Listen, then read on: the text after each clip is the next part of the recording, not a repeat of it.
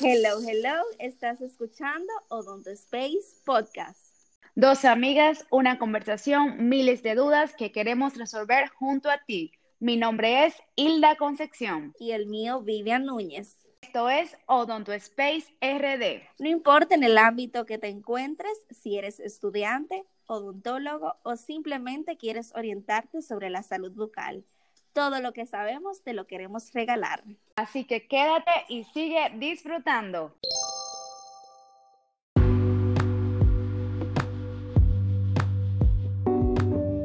Hello, hello, bienvenidos nuevamente a este espacio dedicado a la odontología, aprender un poquito más cada día de lo que es esta ciencia de la salud, específicamente en el área bucal. Hola Hilda, ¿cómo estás? Yo estoy feliz por esta invitada de esta noche. Hola Vivian, igual feliz por aquí de compartir con ustedes, eh, colegas, eh, especialmente con nuestra invitada especial que tenemos hoy, que es la doctora Teresita Núñez. Mucho gusto, estoy aquí para compartir con ustedes lo que uno va aprendiendo en el camino, las cosas que uno le dicen, ¿verdad? Para conocer un poquito más de las cosas según lo, que uno va, lo que uno conoce y lo que va aprendiendo en el camino. Y les cuento que a mí me encanta el tema de hoy y la dinámica. Eh, todos, todos los que escuchan los episodios saben que lo hacemos un poquito en, forma de... Esta ocasión, de acuerdo al tema, quisimos variarlo un poquito. Vamos a presentar casos clínicos, eh, específicamente en casos de endodoncia, eh, yo me río porque el endodoncia me dio agua de beber al principio, pero yo no quería saber de endodoncia, creo que a todo el mundo le pasa. Pero después que la practiqué, la entendí sobre todo, ahora me gusta. Entonces, nada, vamos a dar inicio al primer caso clínico eh, y a ver qué podemos hacer en cada situación. De acuerdo. Bueno, así es. Si cabe recalcar que la doctora Teresita Núñez es egresada de UCATES y es odontóloga general. Asimismo es familia y amiga también de mía, de nosotras. Así es, así es. Estamos aquí para, para brindarle lo mejor al público que nos escucha. Así es. Pues nada, vamos a presentar el caso. Eh, este caso fue creado así de, no un caso específico, sino fue creado imaginándonos el paciente. Es un paciente X, el 26 años. Este paciente tiene la condición de que es hipertenso y también diabético y aparte de eso es alérgico a la penicilina. Entonces, haciendo el primer stop, ¿Qué hacemos con ese paciente que va directamente a nuestra consulta por una endodoncia? bueno, hipertenso, diabético y alérgico. Y alérgico sobre todo, ¿verdad? pues nada, como siempre, lo primero que debemos hacer cuando nos llega un paciente a la consulta es hacerle un correcto diagnóstico, ¿verdad? Los exámenes del lugar y las pruebas del lugar ustedes ya conocen esa parte, porque es verdad que muchos pacientes llegan a nuestra consulta y dicen, ah, vine, por una endodoncia, pero cuando viene a ver ni siquiera es eso.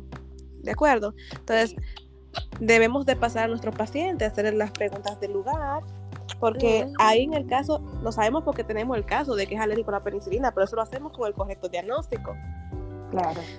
Eh, hacemos nuestras pruebas de vitalidad, claro está, tomamos radiografía para complementar, para ver que realmente cómo está la pieza, si hay infección presente. Eh, si ya es un paciente que nos dio positivo a la, la, prueba de vitalidad, por ejemplo, al frío, al calor, ya ahí confirmamos, ¿verdad? Confirmamos que radiográficamente también se ve una, una lesión que quizás afecta a la pulpa dental. Ya ahí decimos que tenemos que empezar nuestra, nuestro tratamiento de canal, definitivamente. Em, algo que debemos tomar en cuenta es que como alérgico a la penicilina, eh, muchos, muchos estudiantes tienen mucha duda eh, cuando se presentan esos casos, porque no saben cómo medicar al paciente, como que se bloquean, se le viene un bloqueo a la mente de que no saben qué hacer y, salen escurriditos de consultorio y preguntan, eh, doctora, ¿y qué se le puede indicar al paciente? Porque es alérgico a la penicilina.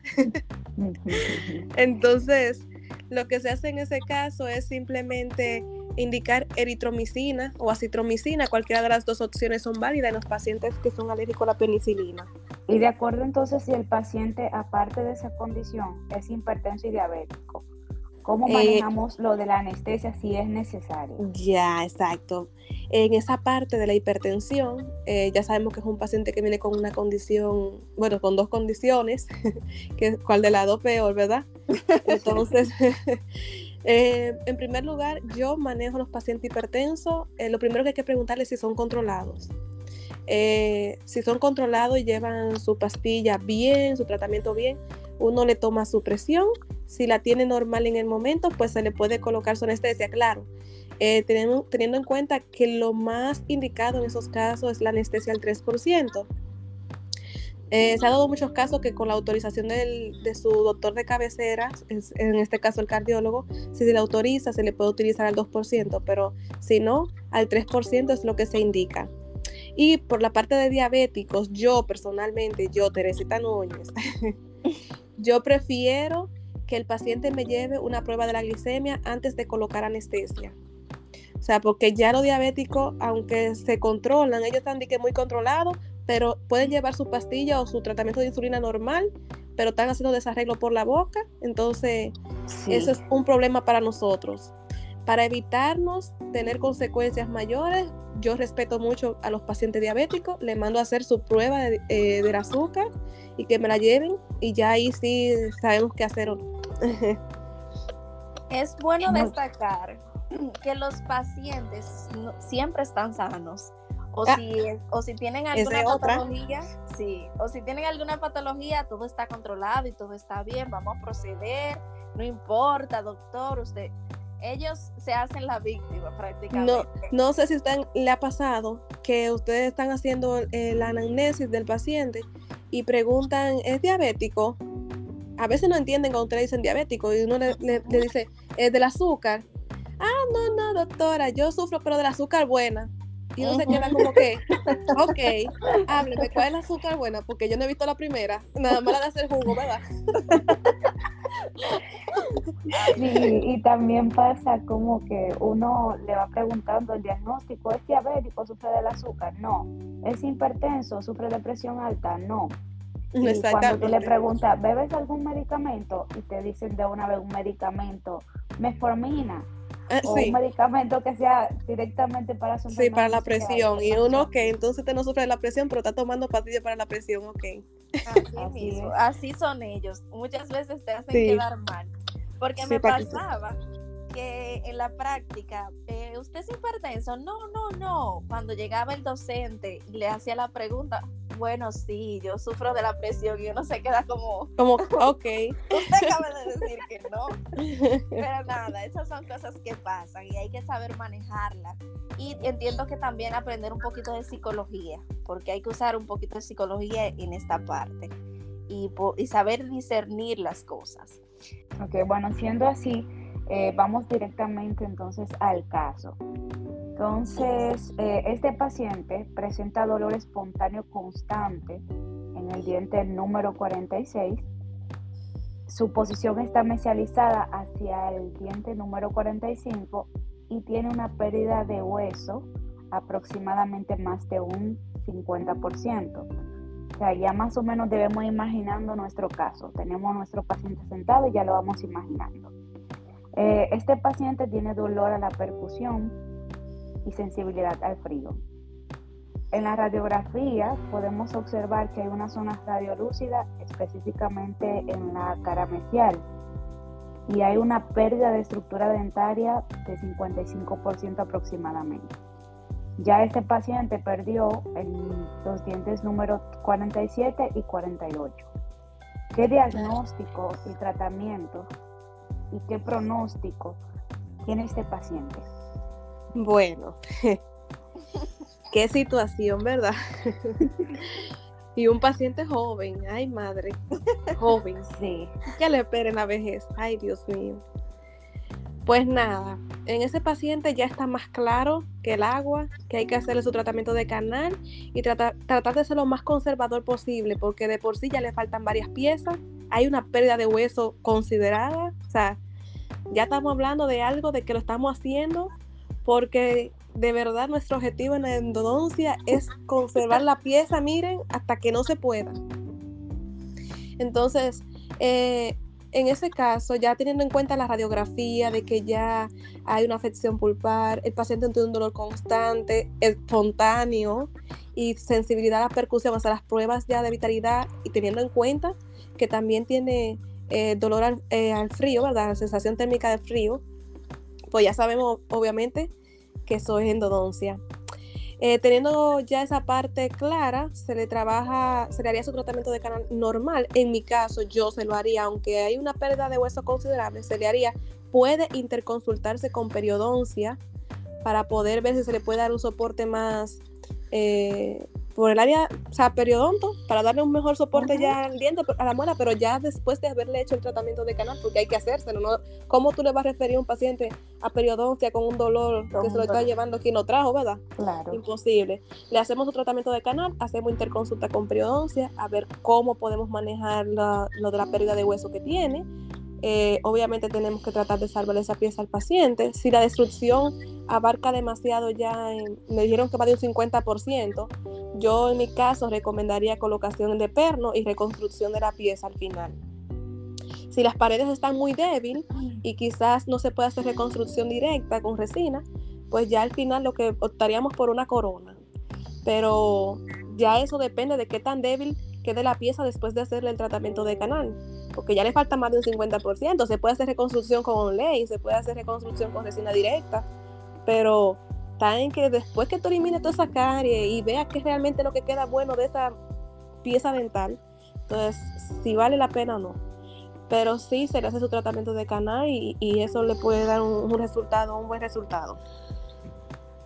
Bueno, con respecto a ese ya diagnóstico y ya tratamiento dado, yo pienso que eh, nuestro enfoque y tu enfoque también es una odontología conservadora. Yo coincido contigo, no sé Vivian, pero la verdad yo, yo creo mucho en la odontología conservadora y más cuando se trata de una persona ya más o menos de una edad joven. Se que ha perdido piezas.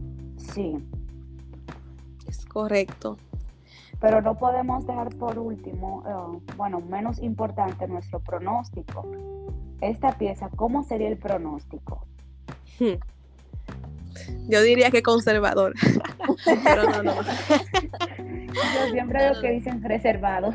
Sí, un pronóstico reservado. No, porque como te dije, eh, habría que hacer una consulta, una interconsulta con periodoncia para ver si podemos darle un soporte ya, si se le puede colocar hueso para, para a ayudar más a la pieza que se mantenga, aunque lo que no le ayuda es que le falta la pieza de adelante, le falta la pieza de atrás, la pobre, imagínate, ella se va riendo, quizás le, le, ponen hueso, le ponen implante y con eso ya él va, se, se le puede buscar la vuelta, lo que pasa es que hay que interconsultar, yo soy de las personas que digo, yo no puedo quedarme con que, ah, ok, él tuvo una pulpitis irreversible, hay que hacerle tratamiento de canal y que se lo lleve quien lo trajo. No, hay que buscar otras, otras especialidades y, comunicarse, hay que eh, pasar casos, porque lo que en fin buscamos es lo mejor para el paciente. Y yo no puedo abarcarlo todo. Entonces, yo hago mi parte, pero también hago la parte de yo interconsultar con las demás especialidades para ver lo que mejor le podemos ofrecer al paciente. Así es. Eh, yo podría dar la idea, como te dije, de que quizás el periodoncista diga, ok, le puede poner hueso, te le pueden poner implante, eh, vamos a buscar la forma de poder enderezar esa muela para que el paciente joven de por sí pueda tener una, eh, o una boca ya con una oclusión bien, que se encuentre bien, pero no lo puedo decir yo. Tengo que hablarlo con los especialistas y que lleguemos a una conclusión de lo que mejor le conviene al paciente en el momento, según lo que él presenta en la boca. Totalmente de acuerdo. Igual por aquí. Yo también aportaría en, la parte de concientizar al paciente muchas veces, porque el paciente, la mayoría, claro, depende del estatus social que ayuda también, llega con la, con la visión de resolver el problema que me está molestando o que me está doliendo únicamente.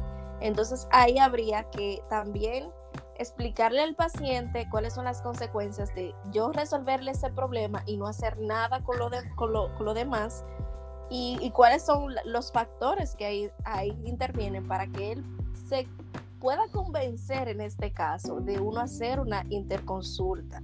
Porque muchas veces hay pacientes que simplemente van a resolver y uno conociendo al paciente muchas veces no le... Sí. Ahí entra el papel de uno como doctor, eh, no solamente de un diente, sino de toda la cavidad, buscar y concientizar al paciente de, tomar la decisión correcta. Y mira qué bueno que tú tocaste ese tema porque, porque en donde laboro ahora mismo, actualmente, llegan muchos pacientes que están para endodoncia, así, pacientes jóvenes, y posiblemente se me puedan presentar casos muy similares a ese. Y el paciente lo que va, sin pensar en largo plazo, es que quieren que les traigan la pieza dental. Extracción de una vez. Ya a ese paciente le ha faltado varias piezas, claro, del, del caso X que estamos hablando, ¿verdad? Ya le falta varias piezas, está joven, tiene dolor en esa muela, y tú crees que él va a llegar diciendo hágame tratamiento de canal. No. Y tú crees que tú le vas a decir a él, mire, está para tratamiento de canal, vamos a salvártela no quieren, ni hasta buscan excusa de que el, precio no lo ven como una inversión. Entonces, ya cuando están, ya cuando pasan varios años y ya están en los 50, están, ay doctor, y que yo no sabía, mire, no, no me dijeron la consecuencia y mire cómo estoy yo aquí, que yo no quiero usar esto, porque pierden toda la pieza dental posteriores y ya dama tiene dos opciones, o una removible o implante. Y sabemos que en, nuestra sociedad, eh, con la economía que hay, es muy difícil que un paciente se ponga tres, cuatro implantes si lo necesita. Entonces, imagínate tú, un paciente joven y tener que usar una prótesis removible, conchale, eso duele. sí, es difícil. Así es. Pero también yo coincido con ustedes en que prácticamente es un país tercermundista y ahora se usa el concepto de subdesarrollado. Entonces, manejar a, las personas es más difícil que en países desarrollados que saben la importancia del cuidado oral. Yo creo que en los últimos años ha crecido, que la gente quiere cuidarse más, pero aún nos falta muchísimo. Y miren que eso es nosotras que estamos hablando porque nos gusta el tratamiento conservador. Busquen ahora a los doctores, o ya los doctores graduados que no quieren saber de endodoncia, ¿verdad? Por favor, sí. Que, que, saben que está endodoncia y te lo dicen, pero como que, ah, te lo estoy diciendo, pero mm, tú mejor deberías sacarte, la verdad. Sí mismo. Nada que decir, ya. Vamos a entrar al próximo caso. Un paciente X de años de edad. Este no posee ninguna enfermedad, ninguna alergia, pero acude a consulta preocupado por el cambio de color que tiene en un diente anterior, un diente de adelante, como ellos dicen, luego de un tratamiento de canal. Él no sabe decir que ha sido un tratamiento de canal como tal, pero a través de la radiografía nos percatamos de esto. En la radiografía notamos que tiene un buen sellado apical, este no tiene dolor a la percusión, no presenta sensibilidad. Estamos hablando específicamente del diente número 21. Entonces, ¿cuáles, serían las razones a la hora, eh, bueno, las razones por su cambio de color en este caso? Nada más se preocupan si es un diente de adelante, ¿verdad? Exactamente. Qué cosa, ¿verdad? Qué cosa. Eh, pues nada, en este caso, obviamente, ya de por sí se conoce, bueno, entre los odontólogos, claro, los pacientes no saben eso, que después de un tratamiento de canal es muy posible que exista un cambio de color, cosa que puede tratarse fácilmente con lo, ya tú sabes que se ha evolucionado mucho en las tecnologías, tenemos lo que es el blanqueamiento en dientes no vitales y eso en la mayoría de los casos, en un porcentaje muy elevado, hace que volvamos a recuperar el color original de la pieza dental eh, afectada. Sí, pero ¿qué sucede? En ese paciente, si nosotros hipotéticamente creando el caso imaginario, cuando intentamos hacer el blanqueamiento interno, hicimos apertura y desde que entramos nuestra fresa, así coloquialmente diciéndolo en el diente, encontramos gutapercha. Sí. ¿Qué, hacemos bueno, en ese caso? Sí, qué bueno que lo mencionas, porque como dije, muchas veces después de una endodoncia puede haber cambios de color, especialmente cuando son dientes no vitales, o sea, que vinieron con una necrosis pulpar. Pero en este caso, ya por lo que me estás diciendo, eh, el cambio de color se debe a que no hicieron un corte correcto de la gutapercha. Cuando se hace un tratamiento de canal y se termina, se obtura, se condensa, todo muy bien, hay que hacer un corte por lo menos por 2 milímetros debajo del cuello de, la pieza dental, de tercio cervical de, la pieza, ¿verdad? Entonces, si ese corte no se hace correctamente a los milímetros que corresponde, ese mismo material, esa misma gutapercha con el óxido de zinc y el genol, todo eso ahí mezclado, hace que el diente haga un cambio de color considerable. Y, lo que se hace es simplemente podemos coger una fresa eh, de piso eh, con el micromotor, ¿verdad? Desoturamos un poco, porque si me dijeron que desde que quitaron la resina ahí atrás ya se ve la gutapecha, quiere decir que es un montón de gutapecha que hay ahí arriba, ¿verdad? Entonces, con una fresa de piso es lo más fácil. O coger un instrumento y calentarlo bastante bien, hacer el corte correcto para donde va, sellar eso con un poco de ionómero y proceder a hacer el blanqueamiento. Y el resultado, como le expliqué, eh, generalmente un porcentaje muy elevado hace un cambio de color bien, llega a su tono bien y se puede hacer la restauración luego final. Aunque se, se considera prudente esperar después del blanqueamiento siete días para hacer la reconstrucción nuevamente. ok, entonces vamos a poner hipotéticamente que, bueno, esta es la opción que nosotros tenemos, pero si encontramos un odontólogo con este mismo caso y lo que hace es un retratamiento. ¿Está bien? no. No. Ay, Dios mío. Yo no quisiera ver eso, por favor. Dios, por favor, muchos odontólogos, odontólogos éticos yo quiero en esta sociedad, por favor. y con conocimiento. Ay, no. Qué daño.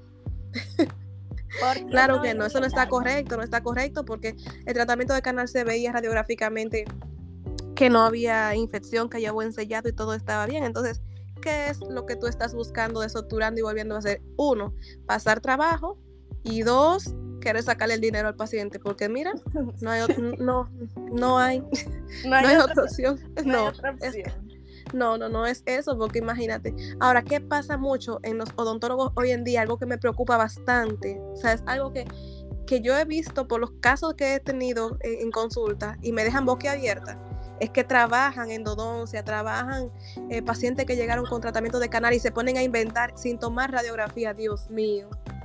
Señor bendito. Yo le tengo una, yo tengo esos pacientes en el corazón, colgado del alma lo tengo. Porque ellos no saben, ellos no saben la necesidad de, tan, de las radiografías que hay que tomar para un buen tratamiento.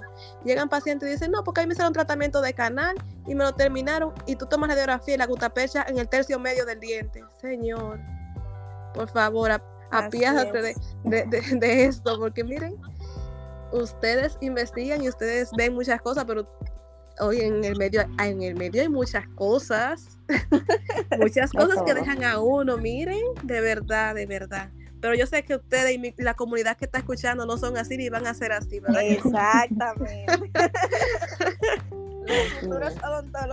no, no, no, no pueden ser así, por favor. sepan referir, si ustedes no tienen la, las herramientas para trabajar y hacer un trabajo con calidad y como va mejor, no, por favor. Y ahí está la grandeza, saber eh, pararse cuando uno entiende que no puede hacer las cosas. Exactamente. Para mí eso es lo, mejor realmente. y la calidad del trabajo. Ustedes han escuchado lo que es hacer tratamiento del canal con el I-1. No, no han escuchado eso. No. Ay, no me digan. Mejor, mejor, para que sea niña buena, pero oigan. Pero yo creo que sí, más o menos. Hay gente. Eso viene de, la antigua, de la, cuando no usaban rayo X, ¿no? Exacto. Pero que da un margen de error bastante alto si tú no confirmas con radiografía, porque el I menos uno, para nuestra querida compañera que no sabe, aquí presente, es cuando entran a, cuando entran a Lima y el paciente dice, ay, porque le dolió. Y ya ellos asumen que ahí está la longitud. ya ellos asumen que ahí está la longitud y ahí trabajan y ahí obturan sin saber hasta dónde llegó. Porque puede ser que el nervio esté necrótico hasta el tercio medio y que después para allá te evitar. Ah, no, tú, tú hiciste el menos uno y obturaste hasta el tercio medio. Ay, Dios mío. Señores, no ve cosa. Sí. Pues yo le he pasado totalmente bien, me encantó la dinámica Espero que se repita con otros temas eh, de, bueno, puede ser endodoncia, pero hay muchísimos temas que podemos debatir. Gracias por aceptar la invitación, de verdad que sí. Fue un placer. Gracias a ustedes por tenerme presente. Ustedes saben que yo soy de ustedes. Para lo que necesiten. No diga Aquí eso. estoy a la orden. Lo cogemos muy a pecho. Ay, ay, ay. Sí, fue, fue un rato bien agradable entre amigas Real, y me colegas. Sí, así es. Bueno, Pues pues, nada, mis amores. gracias y nos Se me vemos cuidan. en la próxima. Bye bye. Bye, Bye. bye.